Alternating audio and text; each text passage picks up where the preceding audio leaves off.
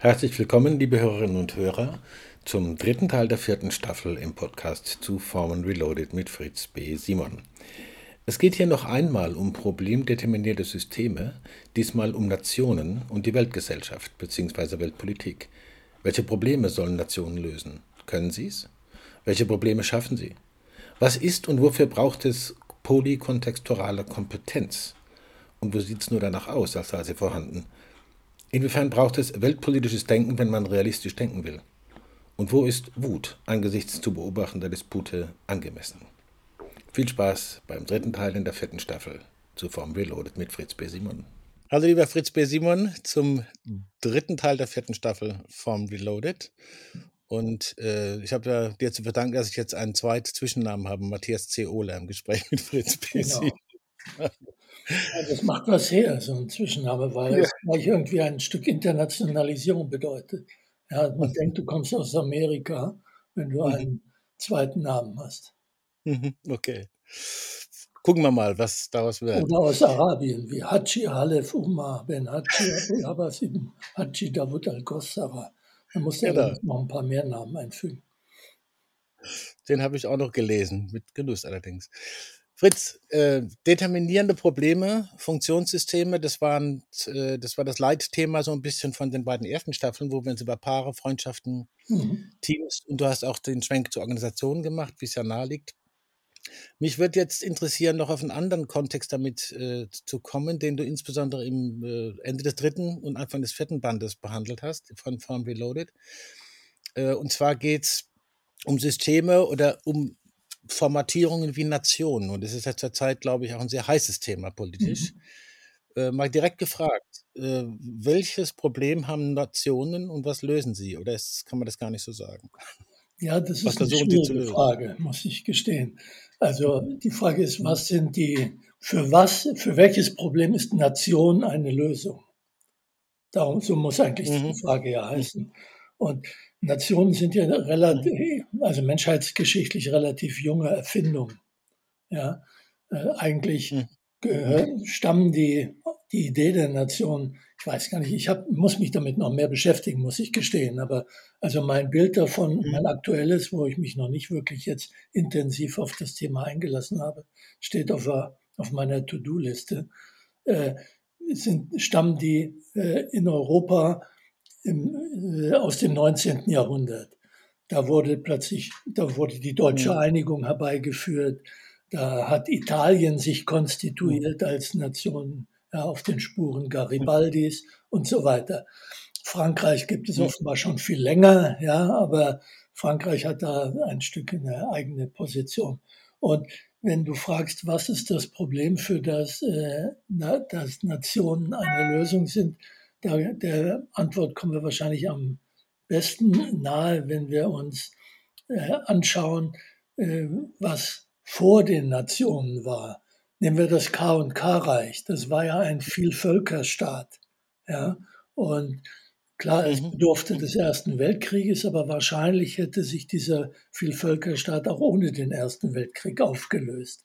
Das heißt, äh, daraus mhm. abgeleitet, danach gab es dann die Tschechen und die Ungarn und äh, Österreich und so weiter, mhm. lauter Kleinstaaten, die aber eine Besonderheit hatten. Auf einmal gab es diese Dreieinheit von, von äh, Volk, sprich irgendwo mehr oder weniger kulturell-ethnischer Einheit, äh, Territorium und Regierung. Das heißt, äh, wenn mhm. Äh, eine übergeordnete fremde Regierung nicht mehr akzeptiert wird, dann entstehen kleinere mhm. Einheiten. Ja, das heißt, wenn mhm. eine, wenn ein Imperium seine Legitimation verliert, ja, und seine mhm. Macht und Herrschaft nicht mehr akzeptiert wird, dann entstehen, dann entstehen Nationen. Das ist jetzt ja sehr gut im Ukraine-Krieg zu sehen. Ja, die Ukrainer haben nicht mehr das russische Imperium akzeptiert. Ja, überhaupt diese ganzen mhm. Kleinstaaten wie Georgien und und und vorher schon Polen, Finnland, das war alles mal Teil des zaristischen Imperiums. Ja, und äh, wurde mhm. durch Macht, womöglich auch durch irgendwelche kulturellen Gemeinsamkeiten aufrechterhalten und irgendwann reicht das eben nicht mehr, um eine legitime Regierung zu akzeptieren. Und dann gibt es separatistische Bewegungen, die sagen, das wollen wir nicht. Überall, wo man mhm. separatistische Bewegungen sieht, hat man eine ähnliche Situation. Wenn die Katalanen nicht mehr die spanische Regierung akzeptieren, ja, dann kommt es zu Tendenzen, einen eigenen Staat zu bilden und so weiter. Die ganzen Kleinstaaten in Jugoslawien, ja, die sind irgendwo an äh, ethnischen Gruppen oder an religiösen Gruppen, irgendwelchen kulturell, auf jeden Fall an Unterschieden. Ich will das jetzt gar nicht spezifizieren, will jetzt hier nicht so die Ethnie in den Mittelpunkt stellen, aber es gibt, gibt Unterschiede, die dann halt nicht mehr integrierbar sind in, unter die Macht, unter eine höhere Macht, die nicht mehr akzeptiert wird. Ich äh, lese gerade mit großer Begeisterung Hannah Arendt und die hat sehr schön dargestellt, dass das mhm. römische Imperium anders war. Da, das war ja kein, kein Nationalstaat Rom, sondern die haben eine bestimmte Regierungsform, bestimmte Gesetze äh, erlassen und unter der sich die anderen dann auch wiederfinden konnten. Ja, das heißt, die wurden jetzt nicht Römer mhm. dadurch, dass sie sich dem römischen Reich integrierten, sondern sie akzeptierten bestimmte kulturelle, juristische Maßstäbe und fügten sich unter das und natürlich auch unter die militärische Gewalt Roms. Aber es war ein Stück eine andere Akzeptanz da. Und als das da nicht mehr gegeben war, ist halt auch das Römische Reich zerbröselt. Also ich glaube, die Nation äh, ist eine Lösung dafür, dass Macht verloren geht, dass kleinere Einheiten geschaffen werden müssen, die, äh, wo, wo Macht, wo staatliche Macht wieder akzeptiert wird. Das sieht man ja jetzt auch in der Auseinandersetzung über die EU, wenn, wo die ganzen Nationalisten sagen, wir müssen wieder souverän werden, mhm. weil sie offensichtlich mhm. die Idee der EU als übergeordnete äh, Regierung, was sie ja nicht ist, aber mhm. das ist zumindest der Popanz, der aufgebaut wird, nicht akzeptieren wollen, weil sie diese Souveränitätseinschränkung für unangemessen halten, um das jetzt mal sehr positiv und äh, fürsorglich und empathisch zu formulieren. Ja, das wäre wär praktisch direkt die Frage, äh, das hätte ich jetzt gerne auch noch thematisiert. Angeschlossen, Nation, dieser Begriff oder dieses Konzept kann ja auch sozusagen verwendet werden, wie du es jetzt angedeutet hast, von äh, bestimmten politischen Richtungen und, und äh, äh, die dann sozusagen vielleicht auch eine Art von äh, neuer Machtdefinition, legitimer Machtdefinition suchen. Also sagen, für uns gilt das. So, du hast die Anleitung zum Populismus geschrieben, wie man, wie man äh, bestimmte bestehende Strukturen übernimmt. Du äh, engagierst dich sehr intensiv äh, in der Auseinandersetzung um die AfD. Äh, würdest du sagen, das ist, ist, ist sozusagen eine Art, naja, Missbrauch oder eine Art von, von Gebrauch, der äh, gefährlich ist? Naja, ob das ein Missbrauch ist, weiß ich nicht. Das ist auf jeden Fall Gebrauch der Idee der Nation. Wobei ich denke, die Welt hat sich äh, sehr verändert. Wir leben in einer globalisierten Welt und die Idee der Nation ist eigentlich der Versuch, zurück zu einer Zeit zu kommen, wo die Nation noch funktionell war. Also zurück ins 19. Jahrhundert. Nach dem Motto, wann wird es, mhm. um einen Titel eines Theaterstücks äh, zu paraphrasieren oder eines Buches, wann wird es wieder so, wie es früher auch nicht war. Ja, also der Versuch in eine idealisierte 19. Jahrhundert zurückzukehren, oder? Ja, und das ist aus meiner Sicht einfach gaga. Ja, es ist äh, dysfunktionell. Mhm. Ein Nationalstaat wie Deutschland äh, hat relativ wenig Überlebenschancen. Die Schweiz äh, wird es wahrscheinlich auch nicht schaffen ja, wenn sie nicht mehr wirklich äh, diese ganzen kriminellen Gelder verwalten kann. Und das wird ihr ja zunehmend schwieriger gemacht. Mhm. Wird auch die Schweiz sich in absehbarer mhm. Zeit der EU anschließen. Da bin ich bereit, größere Wetten drauf mhm. zu, äh, abzuschließen. Und natürlich gibt es auch in der Schweiz ziemlich bekloppte Leute. Ich sage nur Weltwoche und Klöppel oder wie diese Leute alle heißen, ja, die äh, meinen, sie mhm. könnten jetzt äh, mit einer, mit die reaktionäre Karte spielen, tun sie auch mit einem gewissen Erfolg. Aber langfristig wird man sich sozusagen mhm. dieser Veränderung der Welt nicht entziehen können. die EU hat eine Chance. Die EU als Binnenmarkt ist grandios. Ja, und die EU als politische Einheit wird irgendwann kommen, was nicht heißt, dass man nicht sehr viel mehr an Entscheidungskompetenz an irgendwelche regionalen Gremien geben sollte. Also ich glaube, man braucht, man wird, das wäre jetzt meine Prognose, ja, äh, aus einer systemtheoretischen Sicht, zumindest so wie ich es verstehe, dass man einerseits was Sicherheits- und äh, Wirtschaftspolitik angeht äh, und Außenpolitik der EU Kompetenzen geben muss, also mehr da zentralisieren. Aber alles, was Region, Region, Gemeinde und, und, und, sehr viel mehr Autonomie nach unten geben muss. Also wahrscheinlich wird die Nation dann ihre Bedeutung verlieren. Dafür werden Gemeinden und Regionen an Bedeutung gewinnen und die Zentrale, sprich Brüssel, wird an Bedeutung gewinnen. Das wäre meine Prognose. Hm. Ähm, das hängt da alles auch mit zusammen, auch mit äh, Funktionssystemen und den relevanten Umwelten. Ob das nun, äh, das, das eine ist Organismus Psyche, haben wir viel darüber gesprochen, aber eben auf einer politischen oder gesellschaftlichen Ebene äh, geht es ja auch um Funktionssysteme, aber andere äh, System-Umwelt-Geschichten. Du mhm. sprichst auch von der nächsten Gesellschaft im Anschluss an Dirk Becker. Äh, und du sprichst ähm, nichts expressis verbis, aber da kommt ja auch manchmal also da kommt der Gedanke rein, äh, Funktionssysteme als autopoietische Systeme oder soziale Systeme als autopoietische Systeme sorgen für Strukturen des eigenen Überlebens aus sich heraus, sorgen die auch immer wieder dafür, dass es die relevanten Umwelten gibt oder neue, dass sie nicht eingehen?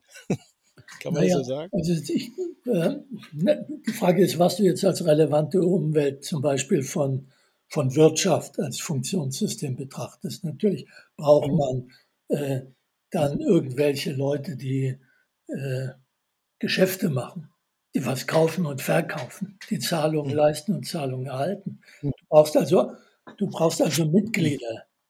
Ja, du brauchst irgendwelche Akteure, die da tätig werden, die sich an der Kommunikation beteiligen, die für Wirtschaft zentral und charakteristisch ist. Äh, die kreieren die nicht unbedingt, aber sie sorgen dafür, dass sie, äh, dass sie für die Sinn machen ja, dass sie, sie die finden ihre Umwelten. Ja, ich glaube, das ist einfach, man muss nochmal unterscheiden, es sind ja alles zwar autopoietische Systeme, aber ich glaube, man muss nochmal unterscheiden zwischen Funktionssystem und Organisation. Ja, Organisationen sind mhm. ja sehr viel strukturierter als Funktionssysteme, sehr viel differenzierter, sehr viel komplexer als Funktionssysteme. Wenn du sagst, Wirtschaft reduziert sich darauf, dass irgendwo irgendwelche Leute miteinander ins Geschäft kommen und der eine kauft was und der andere zahlt dafür und der liefert dann dafür die Ware und der nimmt sie entgegen. Ja, oder alles, was davon abgeleitet ist, Kredit und, und, und. Ja, aber das ist relativ simpel. Ja, aber natürlich brauchst du mhm. Leute, die sich daran beteiligen. Ja, wenn niemand mehr da ist, siehst mhm. ja, wenn niemand mehr was kauft, dann geht die Wirtschaft den Bach runter, wie es so schön heißt.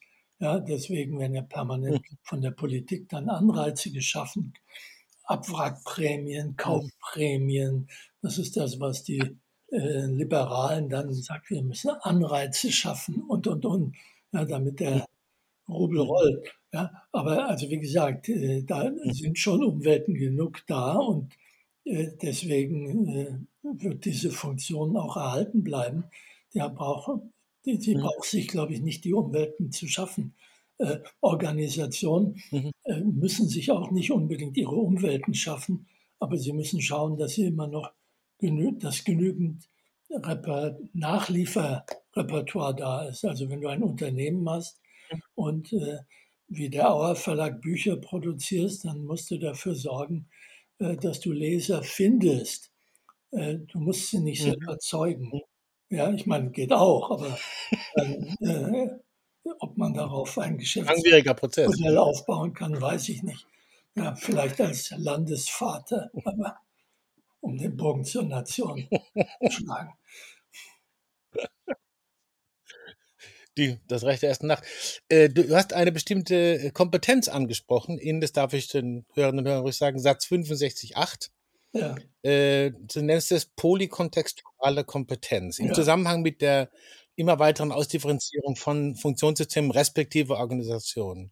Was ist genau mit polykontextualer Kompetenz naja, gemeint? Also ich glaube, zwei, polykontextuale Kompetenz ist die Voraussetzung dafür, als erstmal als psychisch gesund in unserer Gesellschaft angesehen zu werden. Das heißt, du musst zwischen unterschiedlichen mhm. sozialen Kontexten unterscheiden können und dich entsprechend verhalten. Also in der Familie gelten andere Regeln als in der Schule. Das lernst du als Kind schon. Mhm. Ja? Du musst, was in der Familie mhm. noch äh, dir erlaubt ist, ist in der Schule nicht erlaubt. Ja? Äh, und das weitet sich dann mhm. aus. Im Sandkasten gelten wieder andere Spielregeln.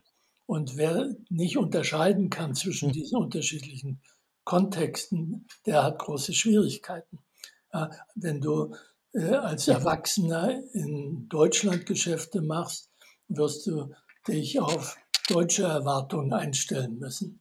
Ja, wenn du interkulturell tätig hm. bist, wirst du wohl oder übel zur Kenntnis nehmen müssen, dass man in China ja, anders sich verhält als bei uns.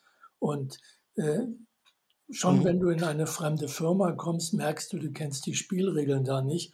Und wenn du einen neuen Job antrittst, dann gehst du erstmal wie auf Eiern, um herauszufinden, was tut man hier, was tut man hier besser nicht. Also das heißt, die Kompetenz, die mhm. wir haben, ist, Kontexte zu unterscheiden. Und wer das nicht kann, ja, der äh, begibt sich relativ schnell, wenn er den Kontext, in dem er sich auskennt, meist die Familie, verlässt, ganz schnell auf sehr dünnes Eis. Und er wird nämlich sich abweichend verhalten. Also das heißt, je mehr man in der Lage ist, Kontexte zu unterscheiden und sich an sie anzupassen, umso höher ist die polykontextuale Kompetenz aus meiner Sicht. Und die wird natürlich in einer Welt, wo die Grenzen durchlässiger werden und man sein Heimatdorf verlässt und in die Welt hinausgeht, äh, gefordert. Dass das nicht immer alle Leute anwenden. Also wenn deutsche oder englische Touristen auf Mallorca äh, sich verhalten, nein, sie verhalten sich ja gar nicht wie zu Hause. Das würden sich zu Hause ja gar nicht trauen, sich so zu verhalten ja, sondern sie fahren irgendwo hin, wo sie die Regeln nicht kennen, weil sie dann denken, dann gelten sie nicht für sich. Ja, deswegen fahren deutsche Kegelclubs nach Thailand, um endlich mal sexuell die Sau rauszulassen und dort das zu machen, was zu Hause bei Mama oder Mutti nicht erlaubt ist. Ja, also insofern, äh, das ist zwar auch eine Form der polykontextualen Kompetenz, zumindest die Fähigkeit, Kontexte zu unterscheiden. Aber als Kompetenz würde ich es hm. zumindest nicht bezeichnen. Das hängt ja auch mit dem Thema Komplexität zusammen und Komplexitätsveränderung durch Veränderungen in der Gesellschaft. Ich habe es gesagt, du hast dich auch ein bisschen an Dirk Becker nicht orientiert, aber angeschlossen. Überschuss an Möglichkeiten der Kommunikation. Und es wird ja oft beklagt, Steigerung von Komplexität. Und es wird oft daran gesprochen, äh, welche Fähigkeiten es braucht, um diese polykontextuale Kompetenz zu leben und trotzdem Komplexität zu reduzieren. Mal ganz direkt auf unsere politischen Verhältnisse gefragt. Wie viel Steigerung der Komplexität wird ausgehalten und wie viel Reduzierung ist zu befürchten? Ja, das kann ich natürlich schwer quantifizieren, aber das ist ja so, du musst immer Komplexität reduzieren. Schon allein, wenn du wahrnimmst, äh, wirst du aufgrund deiner körperlichen Ausstattung Komplexität reduzieren. Die Welt ist ja viel komplexer als das, was wir wahrnehmen. Ja? Und dann haben wir noch individuell höchst unterschiedliche Wahrnehmungsmuster. Worauf fokussieren wir die Aufmerksamkeit und, und, und. Das sind alles Mechanismen der Komplexitätsreduktion. Und ja, äh, auf der politischen mhm. Ebene geht es natürlich auch permanent darum, wer bestimmt, wie, komplex, wie die Komplexität reduziert wird. Ja, wenn wir jetzt mhm. mit der äh, drohenden Klimakatastrophe beziehungsweise der ja schon laufenden Klimakatastrophe konfrontiert sind, ist ja die Frage, wie die Komplexität reduziert wird. Wenn gesagt wird, ja, ja, das betrifft unsere Enkel, dann kann ich jetzt in das Flugzeug steigen und mich nach Rhodos, bei dem ja nur die Hälfte brennt, fliegen lassen, um in der anderen Hälfte baden zu gehen. Wobei das nicht metaphorisch gemeint ist, das Baden gehen, sondern wörtlich ja, mhm. äh, weil ich die Komplexität halt in einer Weise reduziert habe die, habe, die mir meinen Urlaub erlaubt. Das heißt, jede Komplexität, mhm. die ich reduziere, eröffnet mir natürlich neue Möglichkeiten. Ja? Also das heißt, Komplexitätsreduktion schafft neue Komplexität, weil ich dann natürlich wieder vollkommen neue meine Welt ordnen muss, wenn ich bestimmte Sachen, also wenn mhm. alle Leute sagen, ja, ja, mich interessiert, oder wenn jetzt nach einer neuen Umfrage nur noch die Hälfte der Leute glauben, dass die Klimafrage irgendwie relevant sei politisch, ja, dann hat das natürlich Auswirkungen. Dann wählt man diese Klotzköpfe von der AfD, die sagen, Wohlstand ist wichtiger als Klima. Ja? Also die mhm. beschließen einfach, dass wir kein Klima brauchen. Ja? Also ich wundere mich eh, wie irgendjemand, der mit einem Intelligenzquotienten von höher als 25 diese Partei wählen kann. Aber das ist natürlich kein wissenschaftliches Urteil, was ich hier abgebe, sondern eine höchstpersönliche Stellungnahme, weil ich bin vollkommen erstaunt, was Leute, äh, die Berufe haben, mit denen sie wirklich, naja, ihr Geld verdienen, was die so alles bei Twitter äußern oder auch bei LinkedIn. Ja, also bin vollkommen erschüttert. Ja. Ja, ja. ja. aber man darf nicht, man, man darf sich da nicht erschüttern lassen, sondern ich denke, dann muss man halt auch Stellung beziehen und nicht einfach diese Idioten, ja, diese Idioten machen lassen und unkommentiert ihren Scheiß absondern lassen. Das Irgendwann ist es vielleicht noch nicht mehr so leicht. Nichts, was in der Form steht, sondern das ist das, was man aus meiner Sicht hm. dann aber ja, hm. wahrscheinlich noch nicht mal ableiten kann. Hm. Persönlich darfst du das natürlich machen, ist ja klar. Ich muss dich jetzt nämlich auch mit einem äh, Absatz kurz in Anführungsstrichen konfrontieren. 66.4, den habe ich mir extra hergelegt. Da steht sowas, dass diese eher nostalgisch anmutenden Versuche, die verlorene Kontrolle, die vorher auch nicht ja. wirklich gegeben war, wieder zurückzubekommen, von dauerhaftem Erfolg sein werden, darf bezweifelt werden.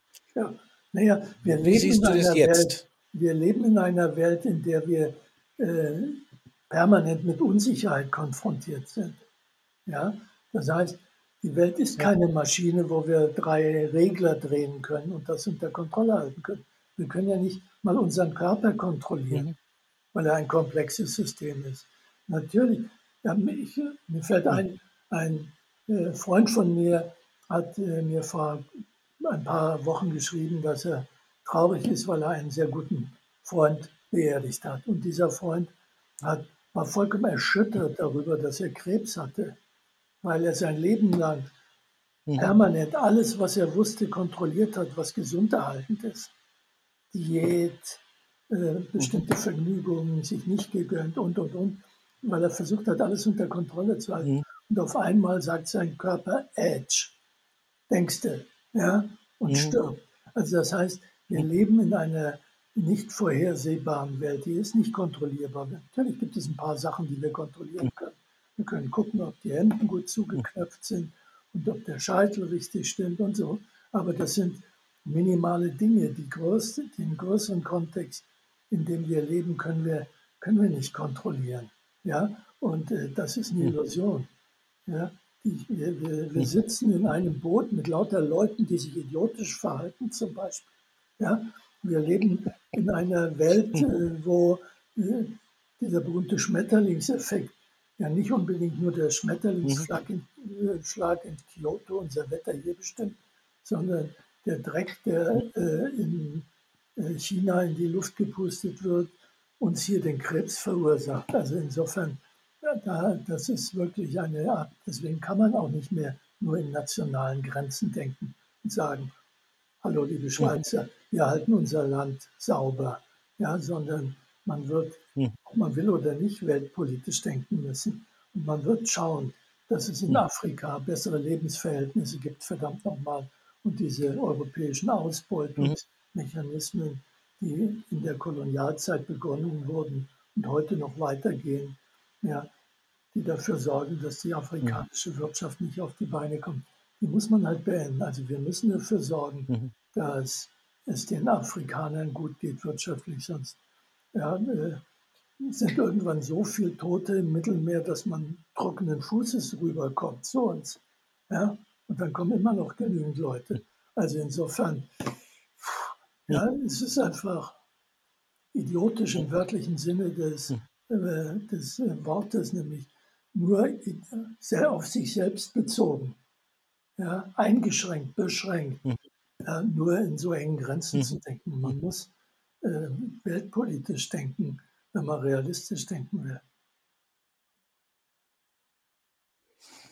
Das ist ein starker Schlusssatz, Fritz. Da beschließe ich den dritten Teil mit. Wir haben ja jetzt noch einen vierten.